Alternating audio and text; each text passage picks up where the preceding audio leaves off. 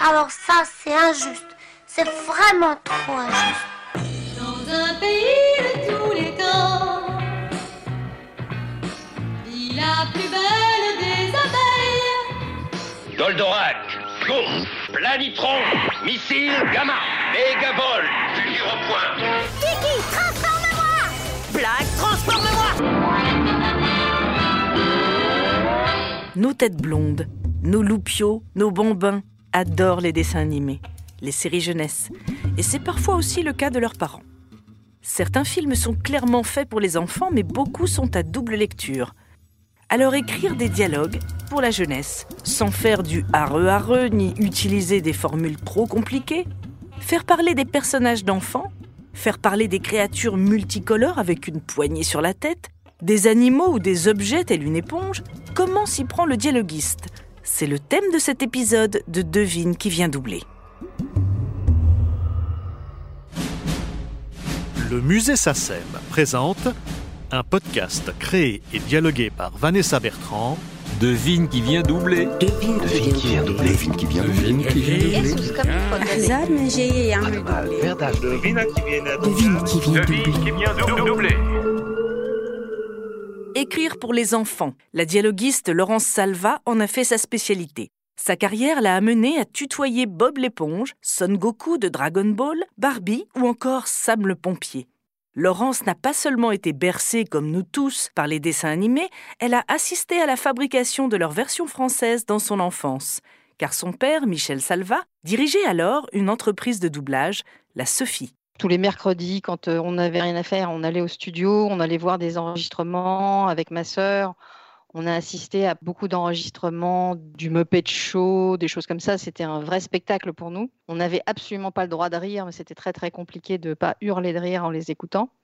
Il vient de disparaître et j'ai une petite pensée pour Roger Carrel, qui était euh, notre star à nous à l'époque, euh, avec d'autres, euh, grâce à sa voix, grâce à sa gouaille et grâce à son humour. Qui va ouvrir l'émission Attention, petits et grands. Bravo, pour une fois, on n'a pas été trop mauvais. Bravo les bouquets, les cochons.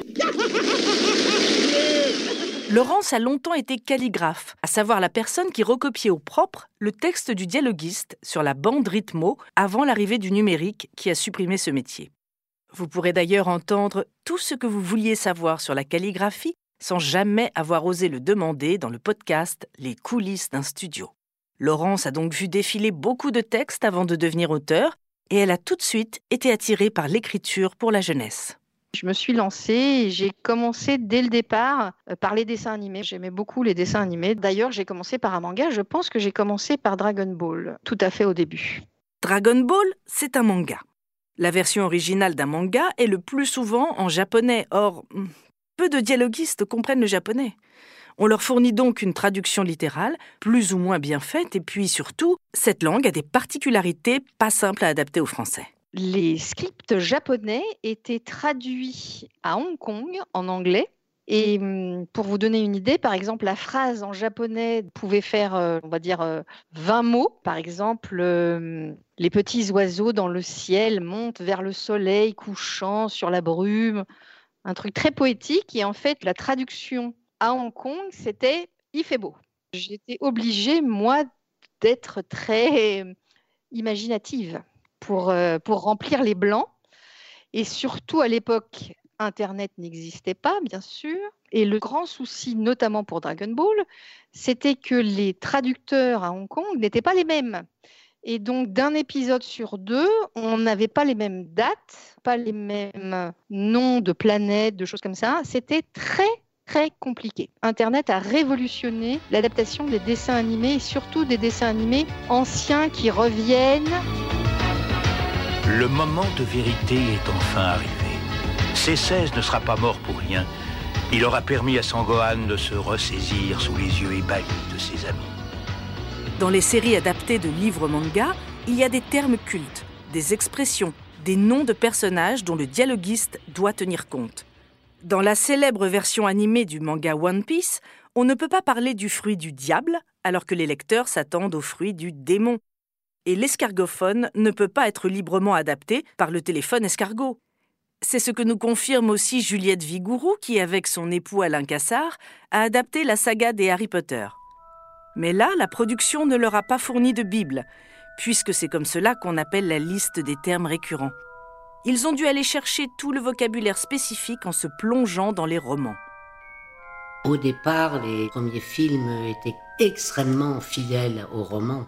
Comme les enfants avaient lu les romans, évidemment, on a réutilisé euh, tout le merveilleux travail du traducteur euh, Jean-François Ménard, qui a fait un travail euh, merveilleux, merveilleux. Tout ce qui est inventé, les noms de sorts, les maisons, les, objets, les noms de professeurs extraordinaires, tout ça c'est Jean-François Ménard. Hein.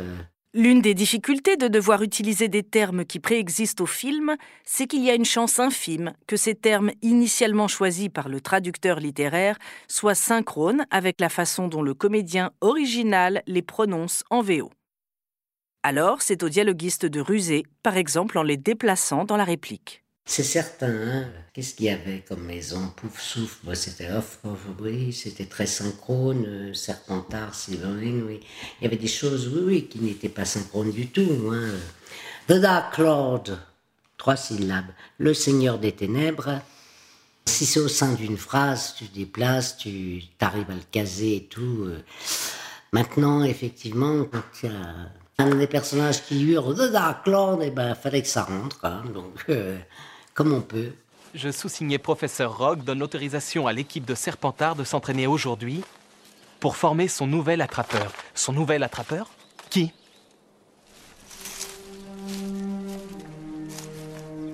Malfoy Eh oui Et c'est pas la seule nouveauté. Ce sont des Nimbus de Milan. Comment vous les avez eus C'est un cadeau du père de Drago. Tu vois, Weasley, contrairement à certains, mon père peut acheter ce qu'il y a de mieux. Mais aucun joueur de Gryffondor n'a payé pour être dans l'équipe. On les a choisis pour leur talent. Personne ne t'a demandé ton avis. Espèce de sang de bourbe. Tu vas le payer cher, Malfoy Crash Limas Sur Dragon Ball Z, les termes sont différents de ceux utilisés dans les mangas papier. Laurent Salva tient à souligner que les dialoguistes français ne sont pas à l'origine de cette initiative et que les fans sont priés de ne plus lui envoyer de lettres d'insultes. Les fans qui nous reprochent d'avoir francisé des noms de personnages, nous ne sommes pas les fautifs, nous ne sommes pas les coupables, ce sont les clients. Donc euh, si vous devez vous plaindre à quelqu'un, c'est aux chaînes, c'est pas à nous. Nous n'avons pas choisi. Tortue géniale, ce n'est pas nous. Voilà. Mais il n'y a pas de règle générale. Si pour aucun des deux exemples précédents les dialoguistes n'ont pu choisir les noms des termes, je citerai un autre exemple, personnel cette fois. Sur la série Supergirl, mes co-auteurs Laurence Fatlet, Christophe Sagnès et moi avons dû certes reprendre tout ce qui était présent dans Superman, comme The Fortress of Solitude, pour qui nous avons gardé la forteresse de solitude, ou la Heat Vision, qui est restée la vision thermique. En revanche, d'autres expressions sont nées sur la série. C'est nous qui avons fait des propositions au diffuseur, qui les a validées ou modifiées, et c'est ainsi que To Terraform the Earth est devenu Biosphériser la Terre ou que la Transmatter Portal Watch a été baptisée Montre téléportatrice. Et parfois on crée des termes qui deviennent cultes et qui sont repris bien au-delà de la série. C'est le cas d'Alain Cassard et Juliette Vigourou sur Les Simpsons. Alors il y a une réplique euh, d'Homer euh, qui est très connue. Euh, c'est Alain qui l'avait trouvé parce qu'Homer souvent disait Oh my god, oh my god, oh my god, oh my god. Et le fameux Oh my god des Américains qui est toujours une véritable calamité. Et donc Alain avait euh, trouvé Oh punaise, oh punaise, oh punaise, euh, qui était parfaitement synchrone. Et, Philippe Pétieux, l'acteur qui le double, a transformé ça en pinaise le comédien, puisqu'on en parle, a donc mis sa patte pour interpréter ce terme d'une manière qui colle désormais à la peau du personnage d'Homère. Ce qui est formidable sur une série, c'est qu'on peut s'habituer à l'interprétation d'un comédien qui tient un rôle pendant plusieurs années. Et on peut, dès l'écriture, imaginer, presque entendre la façon dont il dira le texte qu'on écrit, ce qui aide à lui créer des répliques qui sortiront naturellement de sa bouche en particulier pour les deux personnages principaux, hein, Marge et Homer. Hein, euh, on a eu très très vite la voix, le rythme de Pétieux dans l'oreille en écrivant et, de marche, puisqu'elle, euh, Véronique Augereau, trafique complètement sa voix. Et, donc, euh, pour écrire, on prenait la voix d'Homère et la voix de Marge. Et justement, quel est le travail du comédien quand il doit doubler non pas un humain filmé, mais un personnage en image de synthèse ou dessiné, parfois sous les traits d'un animal ou d'un objet Danita Yarda, comédienne qui a participé à de nombreuses séries d'animation ou jeunesse, comme Signé Cat Size, Bioman ou Maya l'abeille, nous explique en quoi c'est différent d'un doublage classique. Dans le cas du dessin animé, il y a pratiquement une création de la voix. C'est beaucoup plus créatif. Ça demande de la part du comédien non seulement une attention particulière au dessin, parce que finalement c'est ça qui va déterminer son personnage, c'est la forme du dessin, c'est le style du dessin.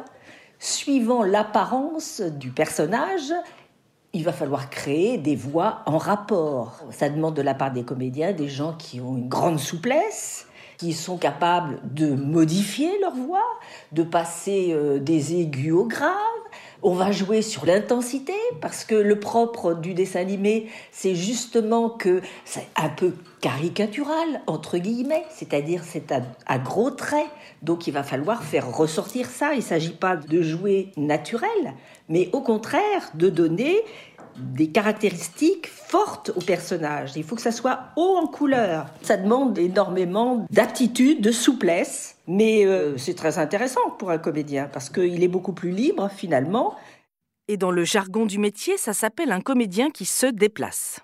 Par exemple, pouvoir faire la petite fourmi attendrissante de Maya, Maya l'abeille, que j'ai interprétée il y a de ça très longtemps, et qui va dire vous allez trop vite pour moi, je peux pas vous suivre, attendez-moi, j'ai mal à mes petites pattes. Et le lendemain, euh, ben, une méchante sorcière qui ricane. tu croyais t'en tirer à bon compte. Sache que n'entre pas qui veut dans cette forêt. Petit effronté, tu devras surmonter trois épreuves avant d'avoir le droit de poursuivre ta route. Et voilà. Mais ce comédien, quelqu'un doit lui écrire son texte, trouver des formules propres à tel ou tel personnage. Ça, c'est la part de créativité du dialoguiste. Philippe Vidcock, à qui un podcast entier de la série est dédié, a adapté beaucoup de dessins animés et films pour la jeunesse. Fan des personnages de Disney depuis l'enfance, il a fait parler Peter Pan, Aladdin, Pocahontas et les mythiques jouets de Toy Story les adapter comme des petits bonshommes qui ont leur propre logique, qui sont des enfants euh, déguisés aussi, enthousiastes, énergiques, etc. Je félicite les auteurs originaux en fait, parce que tout est dans l'original en fait. On n'a pas de mérite, on a le mérite de restituer ce qu'on peut de ce qu'on de ce qu'on nous donne. Ce qu'on nous donne est formidable. Quoi. Ils ont créé tout un univers avec des acteurs euh, exceptionnels et voilà. Il faut s'adapter à ça. Euh, et comment on arrive à une formule inoubliable comme Vers l'infini et au-delà La devise de Buzz l'éclair qui est écrite sur sa boîte d'emballage. Alors ça, c'est peut-être un peu aussi mes années de marketing, de publicité, où je cherchais des slogans. J'avais aussi cette casquette-là. Euh, fallait vendre euh, les produits. Donc c'est pour ça que les, films annonces en général, j'ai pas trop non plus de, difficultés parce que je, sais comment ça marche. il faut. Et c'est des jouets, donc ils parlent pas comme du marketing, mais enfin les formules sont ce qu'on peut voir sur une boîte de jouets, quoi, vers l'infini et au-delà. Et puis il y a, comme dans tous les métiers, un moment où le client fait sentir qu'il est le roi, qu'il ait raison ou pas. Laurence Salva, dialoguiste. Les choses se sont bien détériorées dans le sens où il y a 30 ans, on avait le droit, euh, les clients nous laissaient écrire des dialogues avec on va dire des, mots compliqués pour les enfants, c'est-à-dire des mots qu'ils ne connaissaient pas forcément. Et je trouvais ça hyper intelligent parce que du coup, ça apprenait aux enfants des nouveaux termes, des nouveaux mots. Maintenant, c'est totalement le contraire. C'est-à-dire que quelque part, on nous demande de rester très basique. Et ça, je trouve ça vraiment, vraiment dommage. Et si un comédien peut modifier sa voix, quelles sont les limites du dialoguiste pour modifier son écriture? Pour avoir moi-même écrit pas mal de séries jeunesse, que ce soit les mangas Doraemon ou One Piece, soit des séries adolescentes, comme récemment Julie et les fantômes sur Netflix, j'avoue avoir testé certaines répliques sur mes enfants pour m'assurer que telle ou telle expression se disait encore dans les cours d'école, mais en veillant à ne jamais utiliser de mots trop mode qui pourraient vite sembler vieillots. Un langage varié, coloré, sans être daté. Mais pour ceux qui regardent les programmes ados sous-titrés, est-ce qu'on écrit pareil la version française quand elle est doublée sous forme de dialogue très parlé et la version sous-titrée, donc écrite? C'est une différence dont nous parle Isabelle Odino, dialoguiste et sous-titreuse. J'avais traduit en sous-titre un, film qui s'appelait Projet X, qui est un film extrêmement grossier, en plus d'ados. Donc je m'étais fait en plus aider par, des ados parce que la langue évolue et moi, je, vraiment, j'étais euh, un peu perplexe. Et j'avais fait un premier jet où je respectais toutes les grossièretés, j'avais même mis du verlan. Et en fait, je me suis rendu compte que par rapport à une version doublée où j'aurais pu faire tout ça tranquillement, parce que les comédiens seraient venus appuyer ce que j'avais écrit, Là, en fait, le verlan, les renois, les, euh, ça marchait absolument pas parce que ça demande un effort hein, pour le cerveau de se dire, alors renois, c'est du verlan. Le temps de se dire tout ça, en fait, euh, ça ne coule pas, c'est pas fluide du tout. C'était il y a un certain nombre d'années, euh, Projet X. Et aujourd'hui, peut-être que les choses évoluent parce que le sous-titrage, il évolue. Hein. On s'habitue à certains mots qui, tout à coup, voilà, sont acceptables parce qu'on les a lus plusieurs fois. Il faut les lire plusieurs fois. Finalement, j'avais pris le parti de mettre des petites touches de vulgarité et de grossièreté, mais de faire un truc plus neutre pour que euh, la lecture ne soit pas toujours arrêtée. Isabelle Odino a sous-titré plusieurs dessins animés de long métrage, dont Troll 2, sorti fin 2020, et dont elle a aussi signé les dialogues, et le remarquable film Tous en scène, où elle a sous-titré un koala, une girafe, un gorille, une truie, avec la même aisance pour notre plus grand plaisir. Mais quand on écrit des sous-titres pour des œuvres jeunes publics, est-ce qu'on peut mettre autant de mots et ne pas prendre en compte le fait que les enfants lisent moins vite qu'un adulte? Non, pour moi, il y a une question de rythme. Et donc, euh, tu traduis euh, dans le rythme du film. En plus, moi, je suis pas du tout persuadée que les enfants lisent moins vite que les adultes. Je crois que les animations, elles sont faites pour les enfants, mais elles sont surtout faites pour les parents. Et qu'il y a toujours des doubles sens, il y a toujours euh, plusieurs clés, plusieurs niveaux de lecture. Donc, moi, je crois qu'en fait, euh, les enfants qui vont voir ces films-là vont les voir en VF. Sauf si les parents ont envie qu'ils apprennent un peu l'anglais, je sais pas, ou qu'ils apprennent à lire vite. Et c'est un peu compliqué parce que si tu commences à laisser plus de temps ou à mettre moins de mots, déjà on est quand même très très contraint. Il faut trouver euh, un juste milieu, je pense. Souvent, les personnages d'enfants sont tenus par des adultes qui présentent l'intérêt d'être des comédiens formés, très compétents très agile. On devine rarement qu'il s'agit d'un comédien adulte, alors qu'un enfant, même avec une bonne direction d'acteur, pourrait être assez maladroit. Certains acteurs, c'est surtout le cas pour les actrices, se sont fait une spécialité d'interpréter des rôles de 30 ou 40 ans de moins que leur âge réel, sans qu'on devine la supercherie. Mais un dialoguiste peut-il avoir cette même souplesse et écrire pour le jeune public, à tout âge, Jean-Jacques Pron, auteur de la quasi-totalité des épisodes de Friends, a été mis en garde dès le début de sa carrière par un patron d'une grande société de doublage. Il m'a dit un jour, méfiez-vous, vous allez finir par écrire comme un vieux. Et il avait raison. Je pense que si j'écrivais Friends maintenant, je serais peut-être plus vraiment dans le coup. Ou alors, eux, ils ont vieilli, donc euh, ça collerait à peu près. Mais quand je regarde des séries maintenant ou des téléfilms, putain, ce qu'ils sont bons, les jeunes. Alors l'inspiration et l'écriture, c'est comme le corps et la voix, ça s'entretient. Un dialoguiste doit se tenir au courant de l'évolution du vocabulaire parlé, avoir une oreille qui traîne quand il croise des ados, regarder les pubs qui reflètent souvent le langage d'une époque, et écouter des radios de jeunes, quels que soient ses goûts musicaux. Et en parlant de musique, nous terminerons par les versions françaises de chansons de dessins animés. Un exercice très particulier qui demande à la fois d'être synchrone, en rythme et de bien respecter le sens de la chanson car ce n'est pas une chanson librement adaptée, mais du dialogue chanté. Philippe Witcock s'est collé avec bonheur à l'exercice de multiples fois, et dernièrement pour le retour de Mary Poppins. Ça ne se voit pas dans le podcast, mais les chansons sont parfaitement synchrones et sortent de la bouche de l'héroïne, comme par magie. En musical, oui, L'étrange Noël de Monsieur Jack et Le retour de Mary Poppins sont les. Mais il y en a eu d'autres, des petites chansons à droite à gauche dans, dans plein de films. L'adaptation de chansons, euh, je le recommande pas forcément aux débutants, mais je le recommande.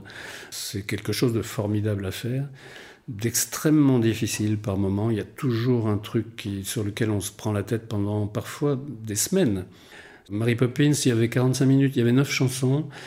J'ai réussi à obtenir une copie très très très très tôt, uniquement avec les chansons. J'avais pas du tout le film, j'avais pas l'image, mais j'avais les séquences chantées. Euh, le film sortait en décembre.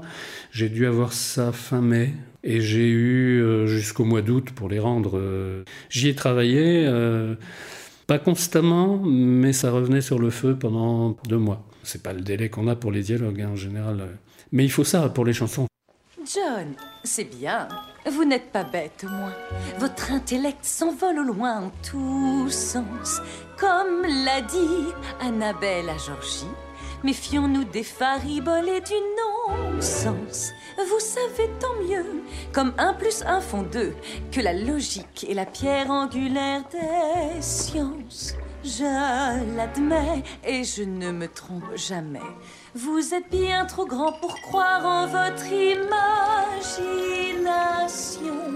Il y a toujours un plaisir à voir ce qu'on a fait euh, après, mais voir ce qu'on a fait en chanson, c'est euh, puissance 10 quand même. Euh, effectivement, quand ça tient la route, quand on n'a pas honte de ce qu'on a fait, hein, il, vaut, mieux, il vaut mieux assurer un peu. Un adaptateur doit s'adapter pouvoir écrire les dialogues d'un film policier avec autant de talent qu'un dessin animé pour les tout petits. Mais écrire pour la jeunesse demande de répondre à certains impératifs. Savoir faire ressurgir son âme d'enfant, doser le vocabulaire utilisé, être inventif, avoir le sens du rythme. Mais plus que tout, aimer écrire et aimer ce qu'on adapte. C'est la clé du doublage des films pour la jeunesse.